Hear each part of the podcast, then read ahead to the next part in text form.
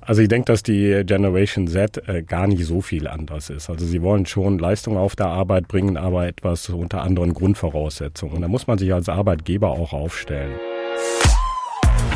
So klingt Wirtschaft. Zukunftsthemen für Unternehmen. Jeden Mittwoch sprechen wir mit EntscheiderInnen über die Herausforderungen und Trends in ihrer Branche. Mit jeder Menge Insights und neuen Denkanstößen. Aus der Wirtschaft für die Wirtschaft. Liebe Zuhörenden, ich sage Hallo und herzlich willkommen. Mein Name ist Matthias Rutkowski und an dieser Stelle wünsche ich euch erstmal alles Gute für 2024 und natürlich ein erfolgreiches neues Jahr. Ja, was sind eigentlich eure Pläne für das neue Jahr, also aus beruflicher Sicht? Ein Jobwechsel? Wollt ihr euer Team weiterentwickeln oder sucht ihr neue Mitarbeitende? Viele Unternehmen suchen ja aktuell dringend junge und gut ausgebildete Mitarbeitende. Doch die zu finden und dann auch noch für das eigene Unternehmen zu begeistern, das ist gar nicht so einfach. Besonders mit der Gen Z, also all jene, die so zwischen 1995 und 2009 geboren wurden, tun sich verantwortlich in Unternehmen echt schwer. Denn diese Generation neuer Arbeitskräfte, die tickt wohl ganz anders. Welche Erwartungen hat die Gen Z an ihre Arbeitgeber? Wie müssen sich Führungskräfte auf diese Generation einstellen? Und was sollten Recruiting-Teams beim Anwerben beachten? Antworten auf diese und weitere Fragen gibt's in dieser Folge. Warum ist das wichtig? Der Fachkräftemangel und der demografische Wandel setzen sich fort. Und bis 2035 könnte laut dem Institut der deutschen Wirtschaft die Erwerbsbevölkerung, also Personen im Alter zwischen 15 und 64 Jahren, in Deutschland um drei Millionen schrumpfen.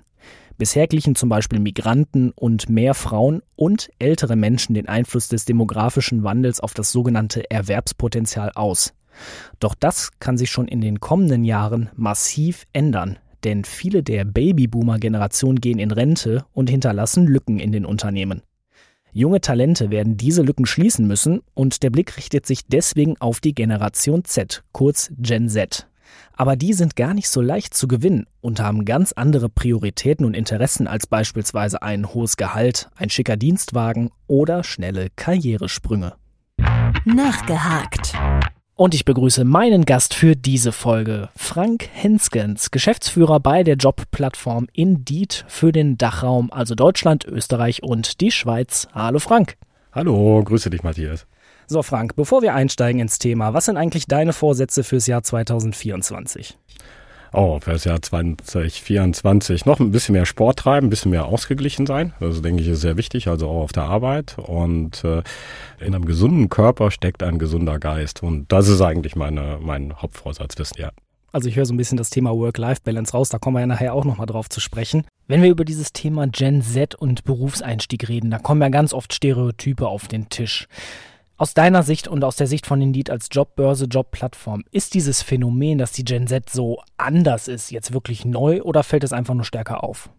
Also ich denke, dass die Generation Z äh, gar nicht so viel anders ist. Also sie wollen schon Leistung auf der Arbeit bringen, aber etwas unter anderen Grundvoraussetzungen. Sie legen einfach mehr Wert auf Work-Life-Balance, auf Purpose und da muss man sich als Arbeitgeber auch aufstellen und nicht einfach diese Generation, sag ich mal, verdammen.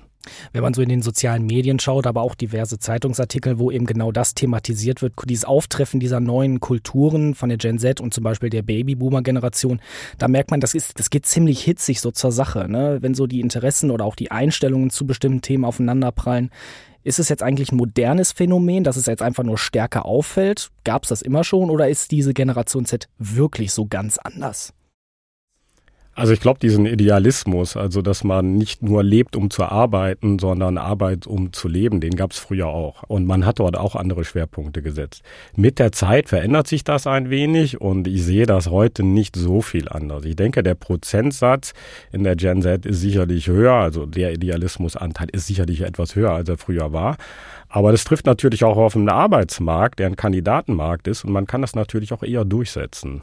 Wenn du sagst, es hat es auch schon zu deiner Zeit gegeben, wie hast du das damals erlebt? Also bei mir selber nach dem Studium, ich habe BWL studiert an der RWTH Aachen, kamen halt sehr viele Wirtschaftsprüfungsgesellschaften auf uns zu und äh, ich habe mich auch für einen anderen Job entschieden, der halt nicht äh, jede Woche 50, 60, 70 Stunden bedeutet, sondern auch etwas mehr Work-Life-Balance bespricht. Und auch so kann man sehr produktiv arbeiten und es muss nicht jeder wesentlich mehr Stunden als die 40 Stunden in der Woche arbeiten. Ihr habt hier im Frühjahr, schräger Sommer 2023 beim Talentcamp der Handelsblatt Media Group eine Umfrage unter jungen, talentierten Mitarbeitenden gemacht, beziehungsweise potenziellen Mitarbeitenden. Was ist da rausgekommen? Wie möchte jetzt diese Gen Z arbeiten? Also wichtige Punkte dürfen auch nicht neu sein, sind mehr flexible Arbeitszeit, also flexibleres Arbeitszeitmodell, flexiblere Arbeitsplatzwahl und natürlich Purpose. Also man guckt sich das Unternehmen an, was macht das Unternehmen im Bereich Sustainability, aber auch in Social-Themen und das ist für diese Generation wichtig. Aber es gibt auch welche, die sagen, ich möchte nicht so viel arbeiten wie meine Eltern oder wie andere in dem Unternehmen und das ist ein Thema, mit dem man sich sicherlich auseinandersetzen muss. Purpose, also der Unternehmenszweck, was macht ein Unternehmen? Da steckt ja ganz viel immer so unterschwellig dieses Thema Sinnstiften drin, oder? Ja, die, man schaut sich bei der Arbeitsplatzwahl bei dem Unternehmen schon an, was machen die auf Plattformen, ob es LinkedIn oder Glassdoor oder Kununu, wie auch immer ist hat man eine Sustainability-Strategie, also auch eine Carbon Net Zero-Strategie zum Beispiel. Das spielt bei vielen Leuten wirklich eine Rolle. Oder wie setzt man sich für soziale Themen ein? Oder die Produkte, die ein Unternehmen produzieren, passen die zu mir? Das spielt nun definitiv eine bedeutende Rolle. Ist das auch was ganz Neues? Weil ich meine, wenn man früher ja auch eine Lehre gesucht hat oder einen Job gewechselt hat, hat man sich doch auch mit Unternehmen beschäftigt. Ja, ich glaube, das äh, hat früher auch eine Rolle gespielt, aber ich glaube, viele Themen wurden auch durch die Corona-Pandemie und dem vermehrten Arbeiten von zu Hause aus gefördert oder die hat Geschwindigkeit aufgenommen. Du hast noch ein paar Entwicklungen angesprochen, Corona-Pandemie, das Aufkommen von hybriden Arbeitsmethoden. Wie sollten jetzt Unternehmen überhaupt reagieren, um diese Gen Z von sich zu überzeugen? Also ich glaube, ein wichtiger Punkt ist, dass man auch in den, in den Stellenanzeigen oder auch in den Unternehmensprofilen einfach flexiblere Arbeitsmodelle darstellt. Also Remote bedeutet ja nicht, dass man fünf Tage in der Woche zu Hause ist oder fünf Tage im Büro, sondern es geht eher auf eine hybride Arbeitsweise hin. Und ähnliches gilt für Arbeitszeitmodelle. Es kommt darauf an, muss ich jetzt irgendwie ein Dienstleistungsbetrieb in Kundenservice bestimmte Uhrzeiten da sein oder kann ich auch flexibler agieren? Und das muss ich natürlich kommunizieren weil die Kandidaten, wenn sie Stellenanzeigen sehen, schauen sie sich auch genau diese Themen an. Und äh, da muss man sich heute erstmal flexibler aufstellen und das auch kommunizieren. Ihr seid mit Indeed ja eine Jobbörse, eine Jobplattform. Seht ihr da auch einen Trend, dass zum Beispiel Unternehmen, die das ganz klar kommunizieren, erfolgreicher junge Mitarbeitende anwerben? Ja, auf jeden Fall. Also wenn Sie nur harte Anforderungen in Stellenanzeigen haben und nicht auf diese Themen eingehen, ist diese äh, Apply Starts, also die Start der Bewerbungsanzahl, geringer, als wenn ich auf diese Themen eingehe. Wie sollte denn so eine ideale Stellenbeschreibung dann aussehen, die man zum Beispiel dann bei euch schaltet, um zum Beispiel Gen Zler oder auch andere Mitarbeiter anzubewerben? Also erstens möchte ich mal sagen, also man sollte nicht nur Gen Z suchen. Wenn ich immer nur schreibe, in meinem jungen Team, schränke ich das viel zu sehr ein. Und da bin ich auch bei dem Punkt, man sollte Stellenanzeigen nicht zu stark einschränken. Das können wir bei dem Arbeitsmarkt heute gar nicht. Und vor allen Dingen auch nicht bei dem demografischen Wandel, der weiter auf uns zukommen wird.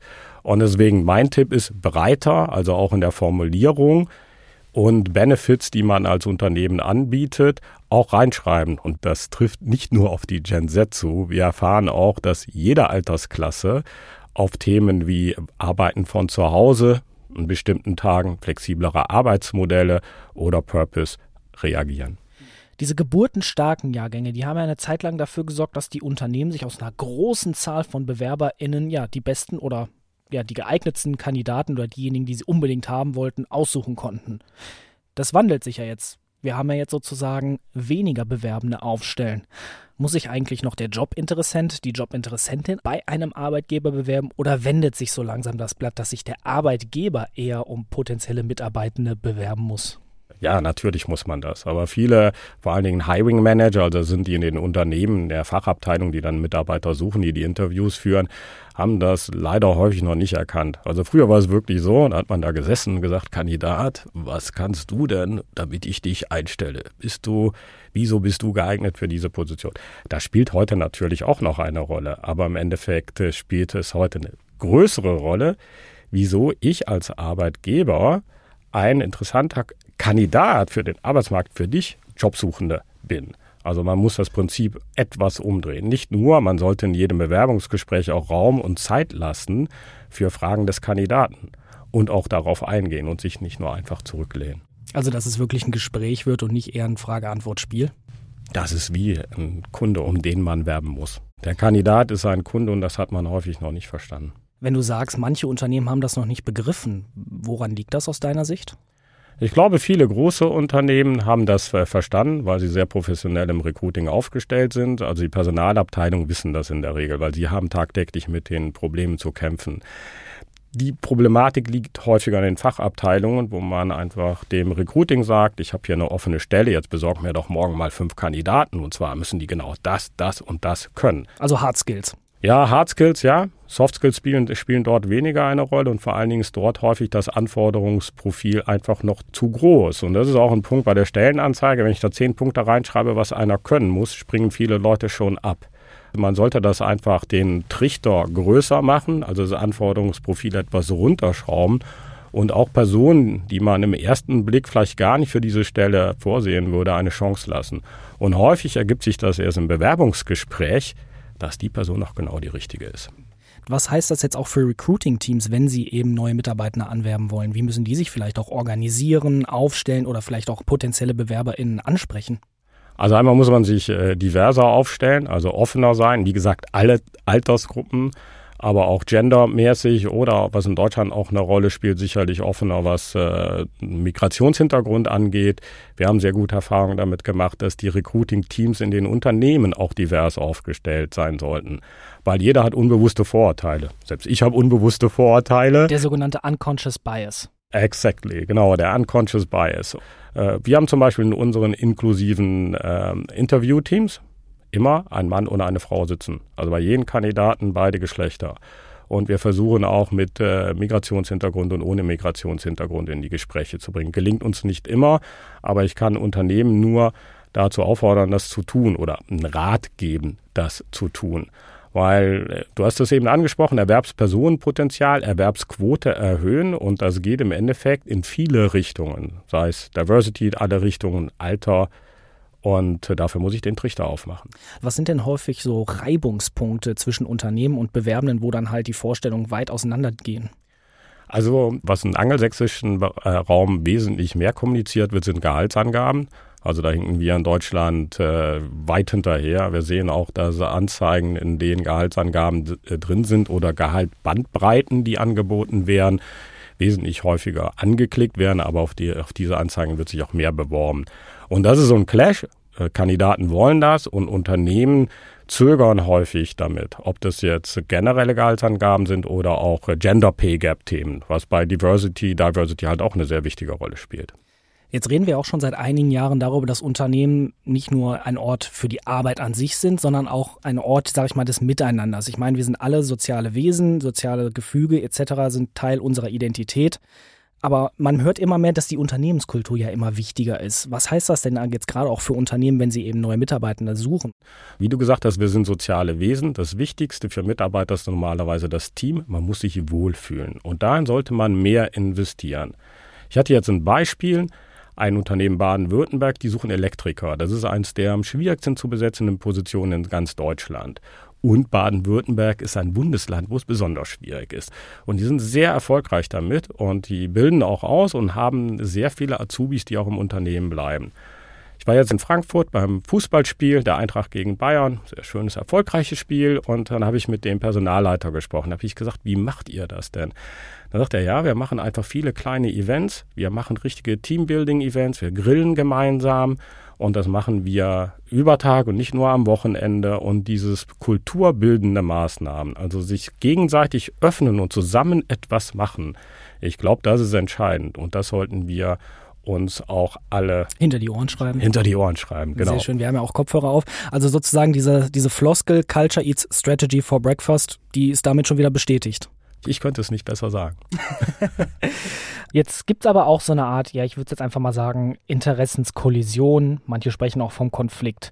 Eigentlich müssten die Leute ja aufgrund des demografischen Wandels mehr oder länger arbeiten. Aber die Arbeitnehmenden, die wollen ja eigentlich das Gegenteil. Die wollen weniger arbeiten bei teilweise aber auch Lohnausgleich. So ein Reizwort ist ja die Vier-Tage-Woche bei vollem Lohnausgleich.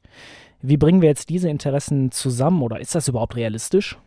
Also du hast natürlich vollkommen recht. Wir waren hier im Juni beim Talent Camp hier beim Handelsblatt und äh, die Audience war alle Anfang 20, würde ich mal sagen. Da sagt man, die wollen eigentlich alle keine 40 Stunden arbeiten, sondern weniger arbeiten, am liebsten vier Tage in der Woche. Und dann hat ein Kollege von der Wallendar Hochschule gesagt, ihr wisst es noch gar nicht, ihr müsst alle mehr arbeiten. Also volkswirtschaftlich gesehen müssten wir eigentlich alle mehr arbeiten anstelle von weniger arbeiten. Ich denke, wir müssen einen Mittelweg finden. Es wird sicherlich das eine oder andere Profil geben, das gibt es ja auch schon handwerklich Betrieben, wo ich sage, den Mitarbeiter kann ich nur halten, wenn er vier Tage arbeitet und nicht fünf. Und das bei vollem Lohnausgleich. Das haben wir auch, diese Beispiele. Und er bleibt in dem Unternehmen und ist in den vier Tagen vielleicht sogar happier und auch genauso produktiv oder sogar produktiver, als wenn er fünf Tage arbeitet. Aber das in der breiten Masse umzusetzen, wird volkswirtschaftlich ein Problem werden. Im Endeffekt werden die Lohnstückkosten steigen und unsere Wirtschaft wird im Vergleich zu anderen Volkswirtschaften und die Unternehmen unproduktiver werden, weil einfach die Kosten zu hoch sind. Und da werden wir einen Mittelweg finden müssen. Das heißt, wenn auch Kosten steigen, dann ist Deutschland insgesamt als Wirtschaftsstandort ja auch nicht mehr so attraktiv. Exakt. Produkte, Dienstleistungen werden teurer im globalen Wettbewerb. Wir befinden uns nun mal seit Jahren im globalen Wettbewerb, gerade wir in Deutschland mit den vielen Unternehmen, die halt äh, sehr stark exportabhängig sind, äh, spielt das eine wichtige Rolle und deswegen muss man da gemeinsam einen Konsens finden. Also so einen gesunden Realismus. Exakt. Wir haben intern die gleiche Thematik. Äh, wir haben im Moment äh, zwei bis drei Tage in Office, zwei Tage zu Hause. Zum Beispiel, das ist eine Diskussion. Wir fragen keinen mehr, dass er äh, fünf Tage die Woche ins Büro kommt. Und die Mitarbeiter merken langsam auch, dass es für sie selber einfach besser ist, auch ins Büro zu kommen und nicht nur zu Hause zu sitzen. Es geht nicht nur um Produktivität, es geht auch, wir sind soziale Wesen und wir müssen uns wohlfühlen. Es geht auch um mentale Gesundheit und da spielt das eine wichtige Rolle. Und jetzt der Gedanke zum Mitnehmen. Wir haben über Recruiting gesprochen, über die Gen Z, über Interessenskollisionen, über auch Trends im Arbeitsmarkt, wie sich Arbeitnehmende, aber auch Arbeitgeber verändern müssen. Über welchen Gedanken, über welchen Impuls sollen unsere Zuhörenden im Anschluss an diese Folge vielleicht einmal nachdenken? Also gerade in, in die Arbeitgeber, also Personalplanung, Zukunft demografischer Wandel, ganz wichtiges Thema und bleibt immer dabei, euch um eure Mitarbeiter, um Mitarbeiter zu werben, um und euch um eure Mitarbeiter zu kümmern. Haltet die Unternehmenskultur aufrecht. Ein Sprichwort, das du eben gesagt hast, verwende ich auch immer.